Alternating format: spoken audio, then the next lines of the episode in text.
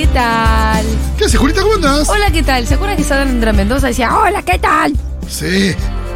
¿Cómo Hermoso. andan ustedes? Teníamos muchos botones de Sandy. Sí, ¿cómo andan ustedes? Muy bien, Bien, Julio, muy contento. Eh, pasé un hermoso día. ¿Cómo pasaron su día del padre? Súper bien. Bien, yo bien, regalaron en un pijama, familia. hermoso pijama me regalaron. Ah, qué Oh. lindo. No, no, pero viste con algodón como de ropita de bebé. Sí. El más Hermoso. suavecito del mundo. Pe- Muy bien. pregunta, ¿consiste en dos piezas? Dos piezas. Está bien. Ar- ¿La pieza de arriba es con botones, como los pijamas de... No, más tipo una remera manga larga. Ah, remera manga larga y abajo... sí, con- gris y abajo pantalón azul. Eh, abajo, eh, abajo con, como con agarre en los tobillos. No, no, no, para dejar mis, eh, mis tobillos libres. me Ok, gustaba. tobillos libres. Sí, sí, sí. Está bien. Es un buen regalo igual. el Ah, pijama. Fede, hermoso con Rita regalo. le regalamos un dibujo. Muy bien. Eh, Día del Niño, dibujo eh, para Rita, Fede. Claro. Bueno, está bien, perfecto. Ayer había un meme con eso. Estamos hasta las 4 de la tarde haciendo seguro de para Futuro.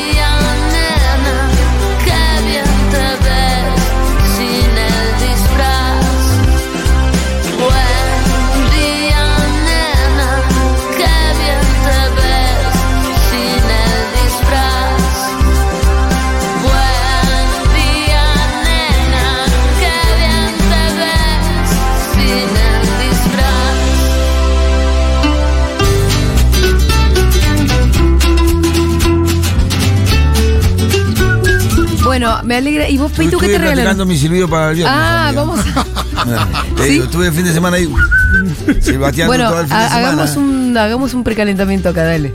¿Qué quieres que te sirva? Y por, baja la música, hacete esta, la cortina esta. No, pero pará, no me la sé esta de memoria. A ver, ponemos Haceme, haceme, no, haceme. La escuchas eh, todos los días, Pitu. La, la marcha peronista.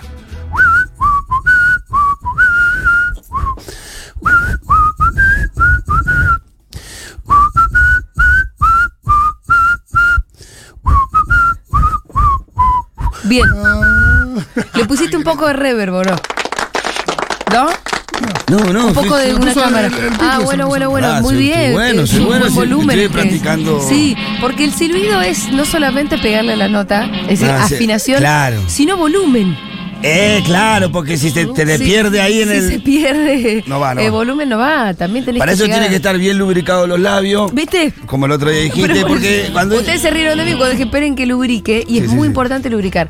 Es muy importante no tentarse en el medio Claro, bueno. porque reírse mientras uno silba arruina Ahí todo. está, está. O sea, lo arruina in- Sí. in- inmediatamente. Sí. Vos por estás tocando la guitarra y te puedes reír. Sí. Pero es justamente el instrumento que se ejecuta y uno no se puede reír. No.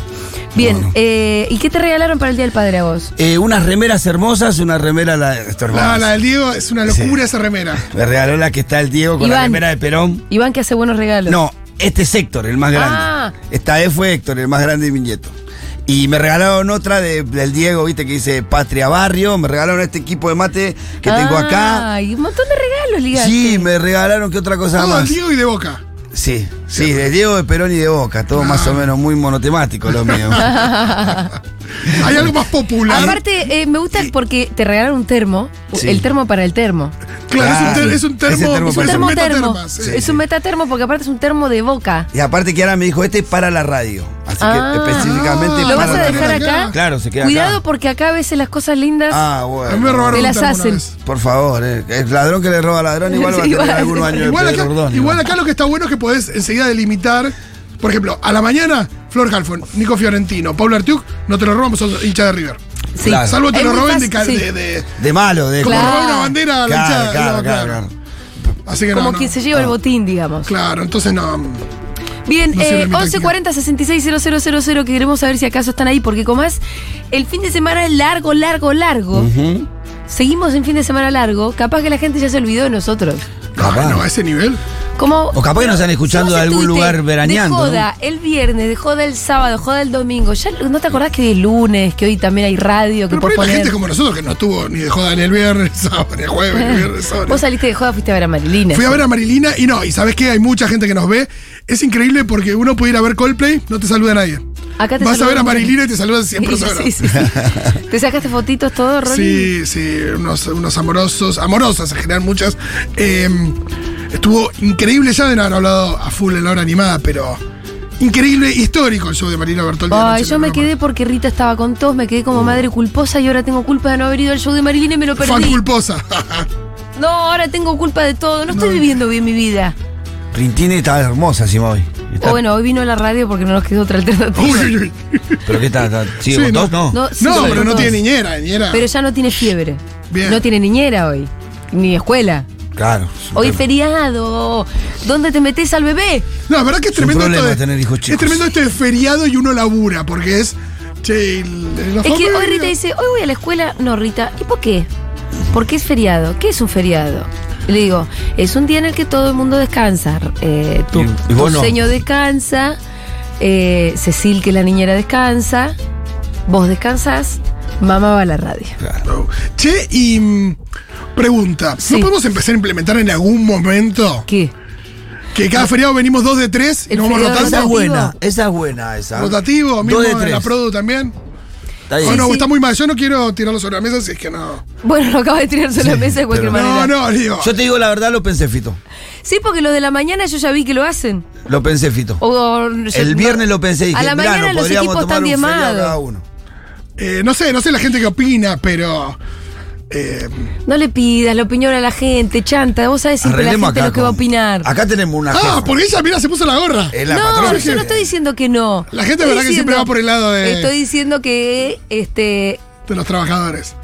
que la, La gente gente, va a se- decir que sí. la No. gente no se da cuenta igual que hay otras cosas también en la vida. No, es importante hacer un buen programa de radio. Lo más viene- fácil es decir, ay, sí, los derechos Claro, laborales. claro, Nunca no, pensás en el patrón, ¿no es cierto? Sí, sí, sí, sí, claro. Que Moritano hablando. Che, está bien, bueno, vamos a rotarnos en los feriados. hablando de Moritano, ¿ustedes vieron el tuit de Moritano a partir del triunfo de Petro? Ay, ¿qué puso? Eh, qui- quiero que adivinen. ¿Podemos darle pie a la cuestión de... El populismo. Festejemos Colombia. Apuesto que, que contiene la frase, contiene la palabra populismo. Escúchame. ¿Qué más? ¿A qué otra arranquemos- palabra hay? Arranquemos tema Colombia y la chicharra para Libertad. el analista internacional con el tuit más intrascendente que hay sobre la cuestión, por Dale. favor. Y la chicharra. Les digo. Es fundamental que Latinoamérica deje de creer en las promesas populistas, ¿Viste? punto para el pitu. Libertad también tiene que estar. No, no, no. Ah. Promesas populistas del socialismo que le ha enfermado de miseria, hambre e inseguridad. La única salida es una revolución capitalista Ay, santo Dios. y el ¿qué comienzo debe nacer en Argentina. Una revolución capitalista, hermano, hace 200 años que tenemos capitalismo. Cualquier cosa, pasa que es muy bruto García Moritán. Me encanta que quiere la revolución capitalista. Sí, ¿Hay otra cosa que no sea el capitalismo actual? Es muy bruto Porque García no puede Moritán. haber revolución de lo que es hegemónico. Claro. Bueno, poneme la chicharra ahora sí, pero ponémela con volumen. Se solicita la presencia de un analista internacional.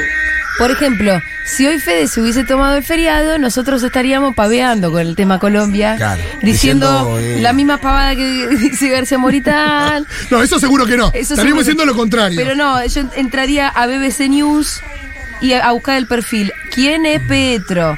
Y enseguida es buenísimo entrar a es Infobae. guerrillero, ¿viste? Porque entras. Eh, Es buenísimo entrar a Infobae. Cuando gana un líder latinoamericano, Sí, es en. Infobae se le notan todos los, viste, como ya ahí No, no. se vuelven locos directamente. Ahí es cuando la embajada El manda el título. Para mí hay una cosa donde es. En esos momentos la embajada manda los títulos, ¿es cierto? Es eso, ¿no? Es como. ¿Cuánto van a tardar en vincularlo con el narcotráfico y la, y lo- los paramilitares, Ayer, no? olvídate. Nada. Bueno, Fede Vázquez, ¿qué tal? Bienvenido, gracias por estar acá. ¿Cómo les va? Muy bien, ¿vos? Muy bien, ¿Qué tal tu día del padre? Bien, muy bien. ¿Viste el meme? Eh, Trabajé. Hay un meme con Dualde diciendo el que recibió. No, el que dio. El no, que, al que, el que es así. El que dio dibujo para el Día del Padre Sí. recibirá dibujo para el Día del Niño. Bueno. Pero pobre Rita. Pobre Rita, pero sí. Eso fue una gestión mía. Yo, re- yo recibo dibujo para el Ah, día de la Madre, parece que para el Día de la. Madre va a haber Para el Día de la Madre un ¿eh? dibujazo Creo también. que Madre va a haber dibujo, ¿eh? Va a haber un dibujo, dibujo. ¿no? Yo estoy, estoy bien con eso. Estoy bien, Está bien, ahorro eso. familiar, eh, tampoco está tan Estoy mal. bien con eso. Yo me puedo proveer mis propios regalos, ¿me entendés? o sea, la No que necesito más, el Día de la Madre. La que más sabe regalarse, Regalarme a mí, soy yo. Es No sé bueno si- eso. claro, para otros no, no, sos, no sos tan buena regaladora, pero para vos sí. Eh, Es bueno, es una virtud eso. Yo, muy buenos regalos para mí. Sí, sí. Le va mejor que a mí. porque- No, además le voy a decir, las últimas veces que le estuve regalando a Fede, fracasé tan estrepitosamente. Claro, pero el tema no es abandonar, mi amor. Vos insistís. No, Fede, pero. Vos insistís no, que. no, no, no, no. ¿Vos crees que insista realmente? ¿Te sigo regalando armónicas en mí? No, podés, podés enfocar un poco mejor. Fede. Tampoco es tan fácil, Fede tampoco es tan músico. difícil. Totalmente. Yo entiendo que la armónica es un instrumento que puede abordar cualquiera que tiene conocimientos más o menos mínimos de música, Mm. pero justo resulta que no era tan fácil y que además le, re- le regalé la armónica más difícil de todas las que existe, Ah. que es una armónica que está en mí. Es muy difícil sacarle la ficha. Fui- tuvimos que devolverla directamente. Fuimos a la casa de música. Chupeteada, no solo- ¿qué onda no eso? solo me hizo un regalo que- ¿Qué onda con que- las armónicas? ¿Se devuelven así, Sí, así nomás? Se devuelven. Era, estaba, estaba flamante. La verdad que No, ya sé. Pero, la- pero poco soplada, la situación tampoco- regalo se completó que te, te acompañé al centro a devolver. por eso te digo, yo no quiero volver a pasar por esa situación. Fuiste ahí a la calle Tucumán, un ¿a cuál fuiste? Después, ¿sabes qué otra cosa le regalé? Le regalé un cuchillo eléctrico. Mm. ¿Por qué? A Ese es buen regalo. se rió mucho, dijo, no sé en qué momento voy a usar este cuchillo Uy, uy, uy. eléctrico. ¿Eso lo dijiste al Digo- toque, ponele? No sé en qué Sí, momento. sí. no, no. Lo dijo el así, boludo. Lo es muy dijo difícil. sin rodeos, la verdad. No, no dijo. No hay nada más difícil de disimular que eh, una decepción frente a un regalo. No, no, no lo A disimuló. Mel Strip le regalás un regalo que no le gusta y es incapaz de dibujarla. Como digamos que el cuchillo eléctrico es raro, como pieza.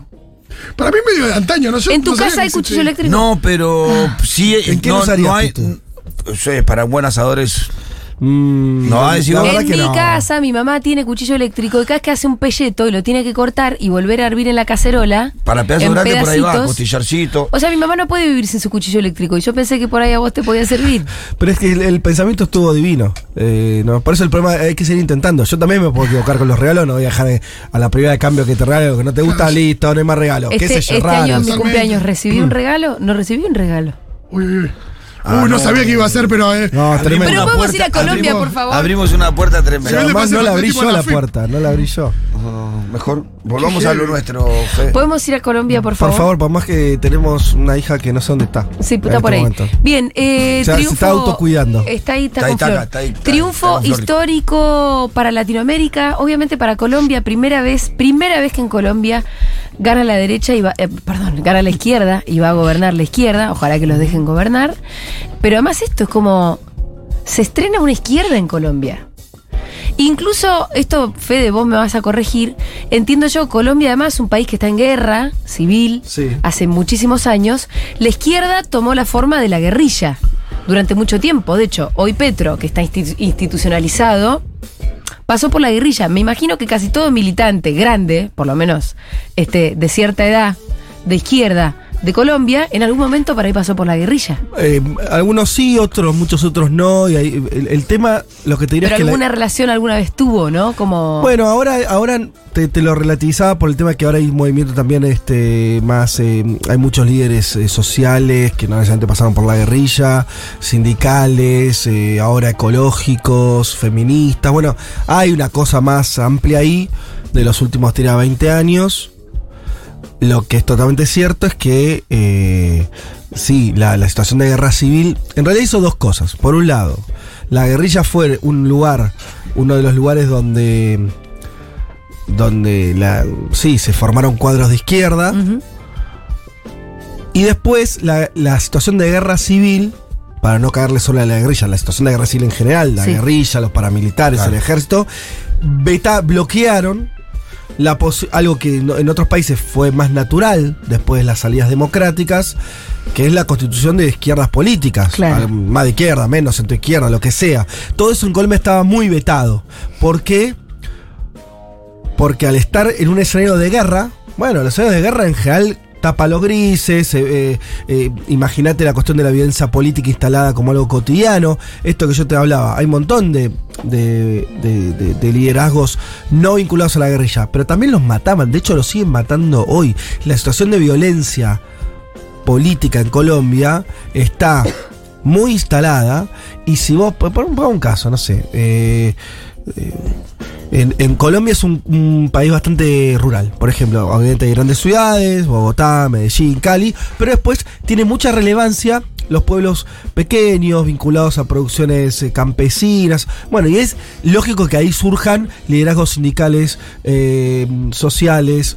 Bueno, es un corre peligro tu vida convertirte en eso, aunque no ni siquiera aunque no tengas relevancia nacional. Solamente levantar la cabeza un poquito y pedir por tus derechos en un pueblo te puede llevar a que eh, eh, las estructuras paramilitares del narcotráfico y demás Te maten. te maten. Eso pasa. Entonces lo que te quiero decir es, ese es como la, la- la- me parece, el pie sobre que hasta ahora no haya surgido un movimiento popular de izquierda que pueda competir electoralmente. Además, hay otra cosa que yo estuve escuchando en los análisis de los últimos días, y es que, em, no sé si lo escuché de hecho en un mundo de sensaciones, pero estoy segura de haberlo escuchado de alguien de Colombia, que es que es la primera elección en la que no solamente la posición respecto del proceso de paz o de la guerra es lo que termina definiendo más o menos las candidaturas, que es una la, de las- la primera elección en la que también se habla de otras cuestiones, del modelo económico, ¿no? Como Claro. que también estaba muy signado por una sola discusión Colombia, Total. ¿no? Y, y- y entonces, totalmente. Entonces el porque modelo económico hegemónico y el no- único posible no era el de la derecha. O sea, eh, eh, sí, y de hecho hay que ver cuánto va a poder discutir este gobierno eso, por más que los papeles recontra, porque llegan con, hasta con un programa diría, bastante de izquierda. Eh, por ejemplo, Petro plantea desde eh, cambiar las AFP. Ajá. Que somos la FJP. Exacto. Pensá que en Colombia se jubila, o sea, recibe una jubilación solamente uno de cada cuatro personas mayores de 60 70 años. ¿Y el Solamente resto? el 25%. Por, acá que 25%. tenemos el 98 Sí. de cobertura, no sé cuánto. ¿Y el, y el resto? No tiene no nada. tiene nada, no tiene cero, cero, Cero. pesos. Y ese 25% es porque trabajó en relación de dependencia una Exacto, y tiene, y, cantidad ap- de años. y tiene su aporte privado. Sí. Eh, No existe sistema solidario alguno, quiero decir, no es que ni siquiera es mixto. No, existe uno, pero que justamente es el que muy chiquito, que Petro es el que quiere masificar. Ajá. Ahora, lo que te quiero decir, vos tenés solamente cubierto el 25%, tenés otro 25% de personas mayores que reciben una ayuda eh, estatal pequeña. Y fin, el 50, cero ingresos. Está a la buena de Dios. Claro. Pero bueno, es que- hace 20 años en Argentina pasaba lo mismo. Sí, sí, sí, sí. o sea, no sé si el 50, Pero pero, viste cómo había... uno sí, naturaliza pero no los había- derechos. Sí, igual había un nivel, siempre hubo un nivel más elevado que la línea media de Latinoamérica. Total, pero, a- sí. hasta antes de... de- En los 90 te dejó un tendal porque lo que te produjo el desempleo de los Exacto. 90 es que no hubo gente con aporte en un momento. Bueno, lo no tengo, que la hizo Néstor. no tengo la cifra ahora, pero seguramente el 2003, 2005, 2007, hasta eh, la, la- la estatización de los FJP y que ahí se abrió la. Bueno, Y la antes había la- las la pre- la- la moratorias. antes de toda esa política, no sé en Argentina, no tengo los números, pero también era una franja importante, no, no tenía ingresos. El famoso, lo- eh, famosos abuelos que eran eh, sostenidos por los hijos. Claro. Bueno, Bueno, en Colombia debe funcionar un sistema social Parecido. así. Bueno, em, a lo que voy es, hay una serie de medidas, incluso hasta se plantea eh, una especie de seguro de desempleo también muy masivo, una serie de medidas piolas que hay que ver si llega Sí. a hacer, eh, cuánto va a poder hacer. eh, Ahí va a tener trabas legislativas en alguna Sí, cuestión. obvio. No, y ¿Cómo aparte, eso? Además, la, eso, ¿no? además Sí. la legislativa, los poderes fácticos de Colombia, esto que vos describías hace un rato, no es que cambió de la noche a la mañana. Bueno, hay, ¿no? sí. Como todos esos factores, el uribismo, el narcotráfico, la paramilitares, todo eso de, de- la La es complicada. ¿Y qué sectores lo apoyan, independientemente de la población que lo votó? Eh, Hay un sindicalismo, hay, no sé, Bueno, por eso, sociales. todo eso en Colombia es muy débil, por lo menos es la comparativa con un país como Argentina u, u otros, eh, por todo esto que describíamos antes. La guerra sigue siendo, de hecho lo decía bien Julia, o sea, es verdad, por un lado, que esta es el- la primera elección donde se discuten estos temas a partir, además de la guerra, pero vos escuchás el discurso de Petro anoche y estaba, se la pasó hablando de la paz. Bueno, eh, en Argentina no te imaginas que un presidente hable de la paz mucho, porque no, no sé a, qué estaría haciendo referencia, ¿sí? O en Chile, digo, bueno, justo ahora en Chile hay unas situaciones ahí de cierta convulsión. Pero, Pero ahí cuando claro. que es porque te- el problema otro día lo tenés. Eh, piense que además Colombia, además de la guerra, que son fueron 50 años, 50 Claro, años de guerra. tiene que es una bocha. mal un país. Eh, guerra y narcotráfico. Claro, bueno, después eso te iba a decir. Y, a- y en, el- en la corta, en el 2019, tuviste una serie de movilizaciones que lo de Chile a nosotros no- nos lo tapó un poco lo de Colombia porque tuvo más repercusión acá. Pero pasó algo parecido, Pasó ¿no? algo parecido y una represión también Sí, muy, muy fuerte. dura. Se subió, eh, el momento que habló Petro, a una madre de uno de los asesinados por uno de los escuadrones de élite en Colombia con la foto, ¿no? Es un emblema muy pesado de lo que pasó en Colombia.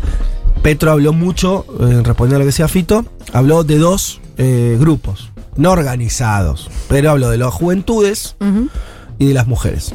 ¿Por qué?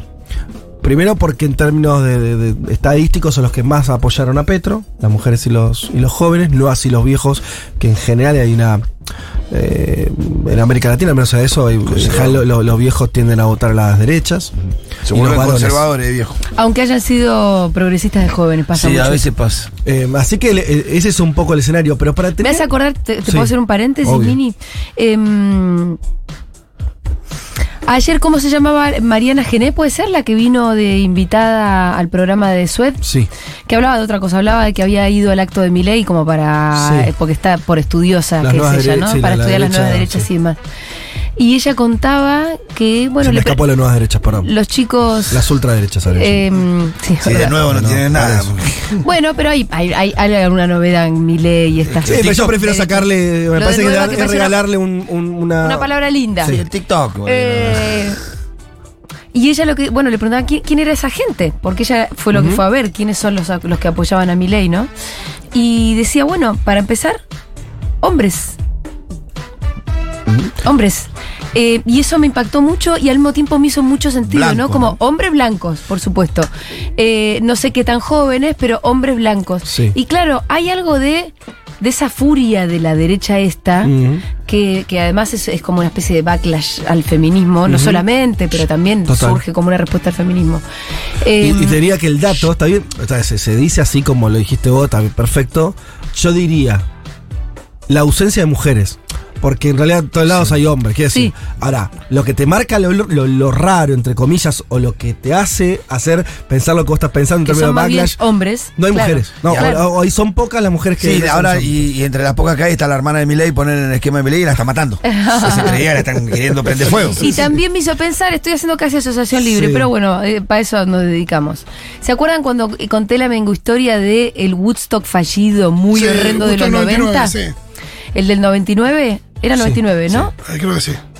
Eh, que fue Woods- Woodstock con eh, marcado por una época como de este eh, nu metal, donde bandas como me sale Limp Bizkit, pero no, Li- Linkin Park. Linkin Park, sí, sí, sí. En realidad Linkin Park y, y como esto el new metal de hombres blancos enojados eh, y puteando y enojados con cualquier cosa, con la nada, no rebeldes así soñadores, sino violencia de hombres blancos y que eso también después se manifestó en el público que había asistido a ese Woodstock, que hizo que hubiera un montón de reportes de mujeres violadas adentro del festival, que rompieran todo, que prendieran fuego todo, como hay un público medio de hombres feos, blancos malos, Yo no ¿no? sé La, cuánto de- la toma del Capitolio no representa un poco Bueno, ese. también Bueno, total. eran ¿No? exactamente Ese eso. es estereotipo, ¿no? Totalmente. 100% Yo no- hombres no sé- blancos enojados. Claro, no sé, en, Colo- en Colombia.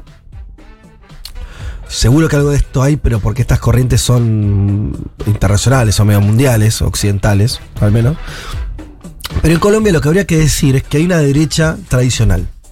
O sea, no es tanto Milei. Institucionalizada. Tenés, tenés a Uribe, que fue un gran líder político. Es el. Mira, si en Argentina, si en Venezuela estuvo Chávez, en Argentina Néstor, en Colombia estuvo Uribe.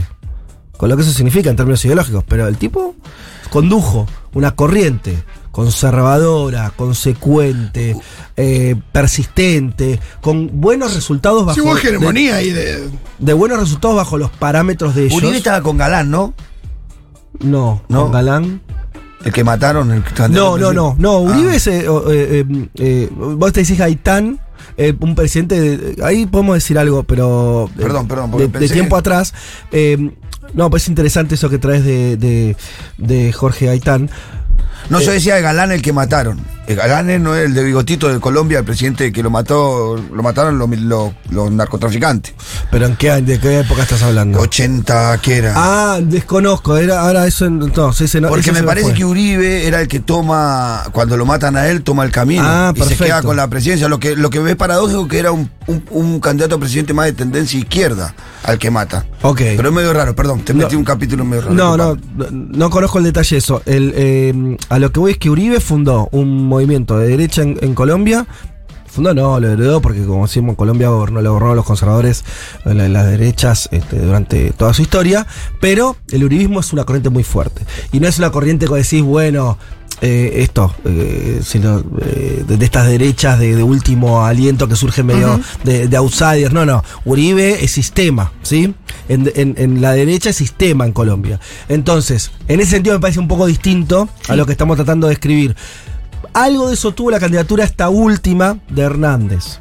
¿Sí? De este viejito que nadie daba dos mangos, que se lo llevó a la segunda vuelta y que tenía algún ribete, pero también. Alguna novedad, Era más, más popular lo de él, era por otro, otro Pero costado. también era muy machista, antifeminista.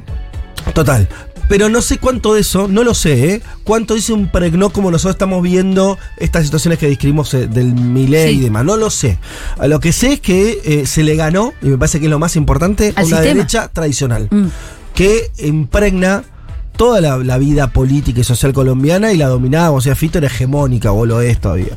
Eh, ese, ese es el triunfo de Petro. Para darte una idea de lo que significa, ahí estábamos con esa, con esa intervención del Pitu Galanga y tal. Eh, lo que estoy seguro es que en el año 48, en los años de Perón, del peronismo, los años iniciales del peronismo, cuando la Argentina, sí, tenía tres años de gobierno, y había nacionalismos más o menos civil- similares en algunos lugares, ¿no? Le- le- algunas experiencias tanto en Brasil, en Chile mismo y demás. Bueno, en Colombia hay una figura que podemos ha- hacer la, la exageración, era un poco el Perón colombiano. ¿Por qué? Porque era alguien que venía del sistema, Claro, como Perón que era un militar. pero un reformista. Reformista, un tipo con, con una impronta más popular, con mo- cierta movilización social que estaba generando, los laburantes, sindicatos. ¿Quién? Este que te digo, Jorge Gaitán. Ajá. Y lo matan. Es como sea Perón, entonces pensá que hubiera pasado en la Argentina si a Si Perón lo mataban a matan en el Perón. 45.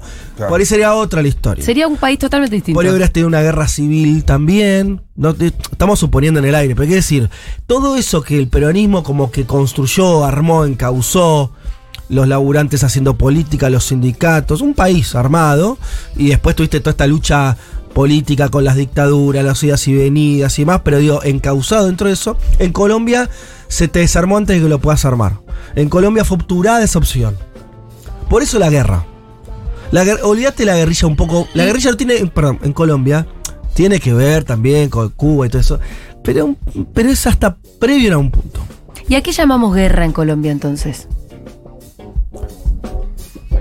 No, no entendí. Me dijiste, olvídate de la guerrilla. No, como si la de la parte de, la guerrilla fuera menos relevante Lo que en el marco guerra. No, Yo, no. La verdad que entiendo. No, no, lo que te quise decir es, por me explicar mal, que es. eh, no pensemos a la cuestión guerrillera en Colombia como un capítulo más de lo que fueron las guerrillas en Latinoamérica de los 70. No, no, claro. Fue Guevara. ge- Yo te estoy- También fue hegemónica en el sentido en el que eh, también tomó la vida política del país durante muchísimos años y, la, y además la guerrilla fueron muy, muy importantes. Pero te lo uno con esto que te estaba diciendo. Año Sí. 48, Claro, ¿sí? No había revolución cubana, no había nada. No. ¿Sí? Y obturan en Colombia, la élite colombiana asesinando a un presidente reformista, la opción de un reformismo, ¿sí? ¿entendés? En- Encausado políticamente, que las clases populares puedan hacer política. Eso se obtura mucho antes de la guerrilla. Claro. Entonces, a partir de eso, digo, para entender qué pasa cuando en un país las vías democráticas se obturan. Claro. Entonces- La violencia. Exactamente. La violencia violencia. del camino. De hecho, se llama, todo ese periodo se llama la violencia. Se le, se le conoce así el periodo. Porque se desata una violencia política, después terminan las guerrillas y demás en los años 60, 70, 80. Eh, pero esa es la historia dramática. Y este es el gran intento que de Petro de decir, bueno, cerremos de una vez esto. Si estoy diciendo en el 48 van 80 años de esto. O sea, más o menos. ¿entendés? Escúchame, y, y- Y, y empezar otra historia. viste que, por ejemplo, bueno, en Perú también eh, ganó el maestro Castillo y no está pudiendo gobernar nada. Se le está complicando mucho, sí. Se le complica mucho. Evidentemente hay debe haber muchos factores. Por un lado, el sistema político peruano hace que para poner un ministro necesites eh, que, que el, que el Congreso te- te, te te avale. La, para, para en- nosotros es en una ese locura. sentido nuestro nuestro sistema es bastante mucho mejor en ese sentido, Bueno, ¿no? Es presidencialista, presidencialista sí. más- más, Pero me te parece que permite está avanzar. bien ganar las elecciones y marcar el rumbo. Bueno, si no te pasa como Castillo, está a ganar las elecciones y no puede poner un ministro. ¿para Pero, por ejemplo, me imagino que lo de Castillo tiene que ver con un sistema político Sí, muy difícil total. y tiene que ver por, posiblemente con un carácter que al final Castillo por ahí no tenía para ser el gran líder que Perú necesitaba en este momento. Sí, igual viste que nadie lo en Perú. A, a favor de Castillo, lo, que vos decías al principio, el sistema. Eh, pasaron un montón de presidentes, en Perú nadie logra hacer pie. Sí. Pero bueno, también hay deficiencias de- del propio Castillo. Bueno, Petro es un tipo con una trayectoria eh, política me parece que más importante que la de Castillo. Fue mucho tiempo parlamentario, político. fue mucho tiempo estuvo en el Congreso. Fue Fue alcalde, fue alcal- alcalde de Medellín, ¿no? Alcalde de Alcalde de- Medellín. no, ¿no era de Bogotá? De, De Bogotá, perdón. Ah, eh, alcalde de. Bogotá em, Perdón. fue candidato a presidente tres veces, entiendo yo, en, ese, en ese sentido como algo parecido a Lula, esto de Sí. la persistencia absoluta y para en algún momento llegar. Em, el sistema político, más allá de todo este contexto que recién decíamos, que es un quilombo Colombia, Sí. ¿no? ¿Pensás que el chabón va a poder hacer eh, algo de lo que tiene en mente? Ni idea. O sea, esto hay que verlo. Y lo mismo cuando hacemos Castillo tampoco sabíamos que, cómo se iba a llevar o que. Bueno. eh, lo mismo puede ser para Boric. Eh, las expectativas. Esto también de vuelta, volviendo un poco al discurso de, de- de ayer. Siempre los discursos de triunfo. A veces, decir, bueno, no sirve mucho para saber porque es un momento muy especial y que medio te vas a dormir y se termina, se evapora ese, esa magia de ese momento. Pero también alguna, algún indicio te da, ¿no? De eh, Petro habló como 50 minutos, fue un discurso largo, hasta un discurso medio siglo XX, parecía, hasta había ribetes medio... eh, Parecía estar escuchando un poco a Chávez, a Fidel, como Sí. es- no, no, tanto en el contenido, sino es en esa forma de explicar muy desarrollado, ¿sí? No tan consignero. Sí, no TikTok, digamos. No, no. Y eh, como de tratar de, de un interés en poner lo, lo- lo que él considera que son los pilares de lo que tiene que ser su gestión. Los Y además cambios. asumiendo el momento histórico que Exacto. entendía que estaba viviendo, como soy el primer presidente de izquierda de Colombia y acá es donde yo voy a decir cuáles son mis pretensiones, ¿no? Claro, y ahí se- volvemos a lo de la guerrilla. Y, y el tipo pensás que al comienzo de su vida política eh, tenía un chumbo. O sea, hacía política así.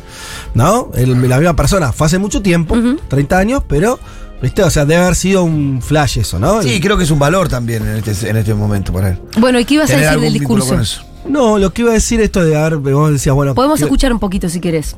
¿Cómo le va? Dale, te, te agrego esto Sí. que, eh, por un lado, hay una expectativa enorme. Esto que te decía, vos es el programa, las propuestas y son hasta, bueno, tiene un maximalismo hasta ecológico, que decís, no hay manera que lo pueda realizar, o por lo menos no me imagino de qué manera eh, pueda la promesa de dejar de producir petróleo, un país que produce 800 mil barriles por día, es un productor relevante de Colombia de petróleo, y él se manda con una que decís, lo, no hay chance de que vos no quedes incumpliendo lo que estás diciendo, ¿sí? La estás poniendo demasiado arriba. Pero bueno, esa por una, por una parte. Y por el otro, como justamente el escenario al final es de un país a ver si puede pasar la página de la guerra y de la violencia política, tenés una de mínima.